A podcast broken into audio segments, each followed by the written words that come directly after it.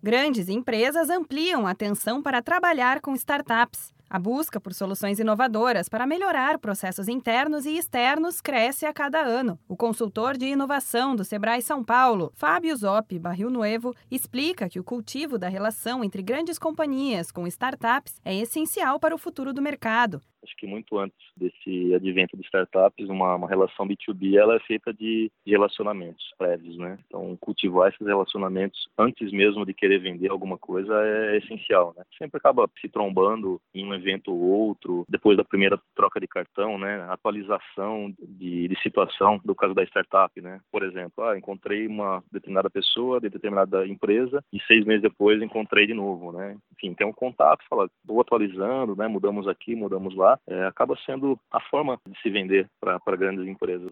Olhando de fora, especialistas garantem que existem obstáculos para ambos os lados. Para as startups, por exemplo, está o fato de que uma grande empresa funciona com uma série de regras e estruturas, que muitas vezes não é tão rápido quanto deveria e como as empresas menores estão acostumadas. Do lado da corporação, o desafio é entender que a forma de trabalho da startup, bem diferente do que os maiores estão acostumados, é o grande diferencial. O Sebrae São Paulo tem um programa voltado especialmente para startups, por conhecer conhecerem bem este ramo, Fábio Zop Barril Nuevo destaca que as portas estão sempre abertas para receber e indicar às grandes empresas a melhor possibilidade de cooperação. Startup SCP é um programa de validação de hipótese de negócio, né? Onde a startup ela fica 16 semanas é, conosco, né? Ela é executada aí em várias cidades do estado de São Paulo e, e ao final é feita um demo day, uma entrega, né, de um pitch, é, convidando o ecossistema né, local para que todos os atores, sejam investidores, é, potenciais clientes, hubs,